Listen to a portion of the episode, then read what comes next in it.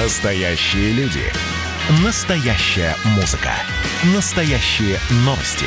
Радио «Комсомольская правда». Радио про настоящее.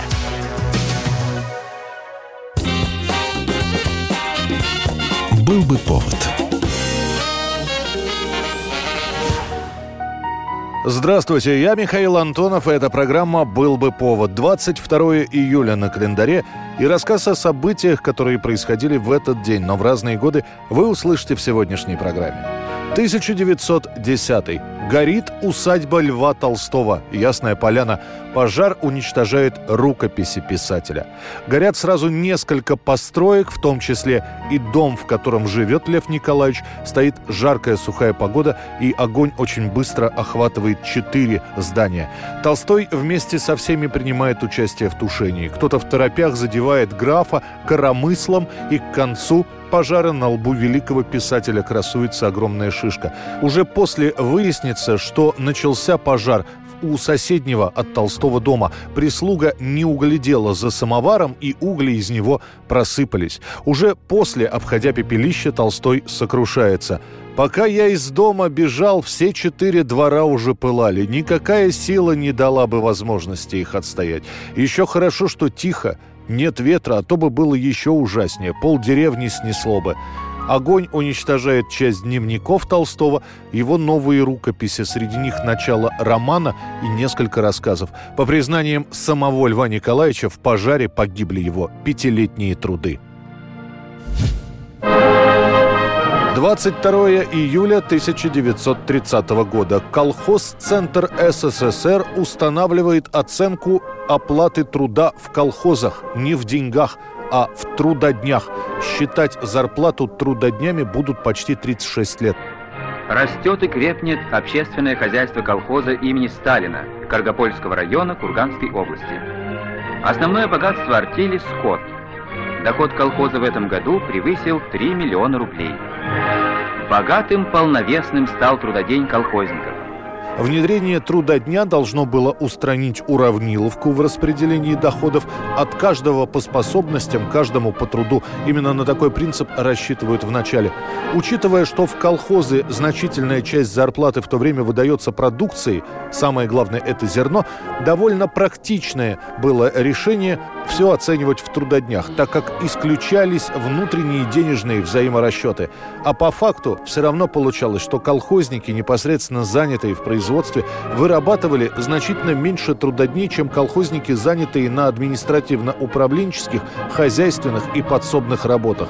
В мае 1939 года для укрепления трудовой дисциплины был установлен обязательный минимум трудодней для трудоспособных колхозников – 100 80 и 60 в год, в зависимости от краев и областей, не выработавшие в течение года минимума трудодней, должны были исключаться из колхоза, лишаться приусадебных участков и преимуществ, установленных для колхозников.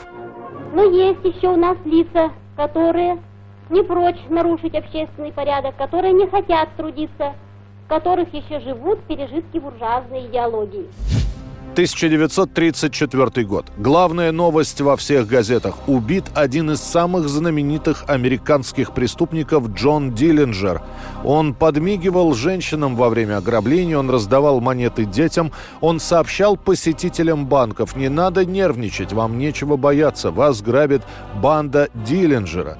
Лучшая из всех банд. Свое последнее грандиозное ограбление Джон Диллинджер совершит в январе 1934-го, когда он с товарищами вынесет из Национального банка Чикаго 260 тысяч долларов. Преступление настолько дерзкое, что президент Рузвельт лично назовет Диллинджера врагом номер один. А Джонни к тому моменту решает исчезнуть для полиции. За 10 тысяч долларов он делает подпольную пластическую операцию. Врачи укоротили ему нос, расширили скулы и подбородок.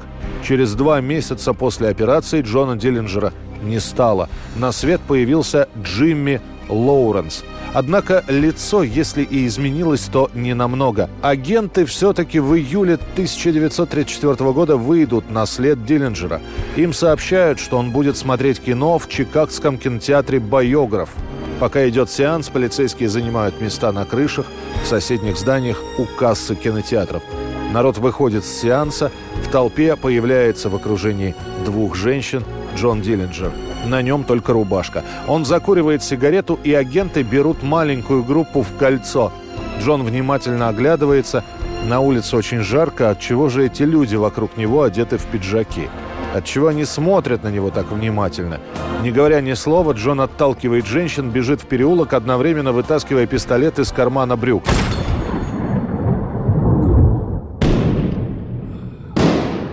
Две пули в спину и в затылок останавливают гангстера. Джон лежит в луже крови в маленьком переулке позади кинотеатра, и любопытные люди вытягивают шеи, стараясь подобраться поближе. Многие обмакивают носовые платки в кровь Диллинджера. Газеты выходят с заголовком «Преступник номер один убит». Через три дня тело Джона похоронят, а могилу зальют цементом. На могильном камне написано только одно слово – «Диллинджер».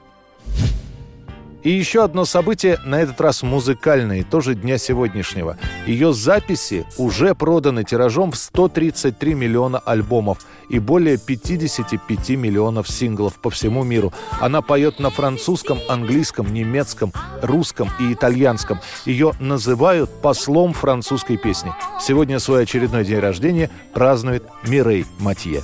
Это была программа «Был бы повод» и рассказ о событиях, которые происходили в этот день, но в разные годы. Очередной выпуск завтра. В студии был Михаил Антонов. До встречи.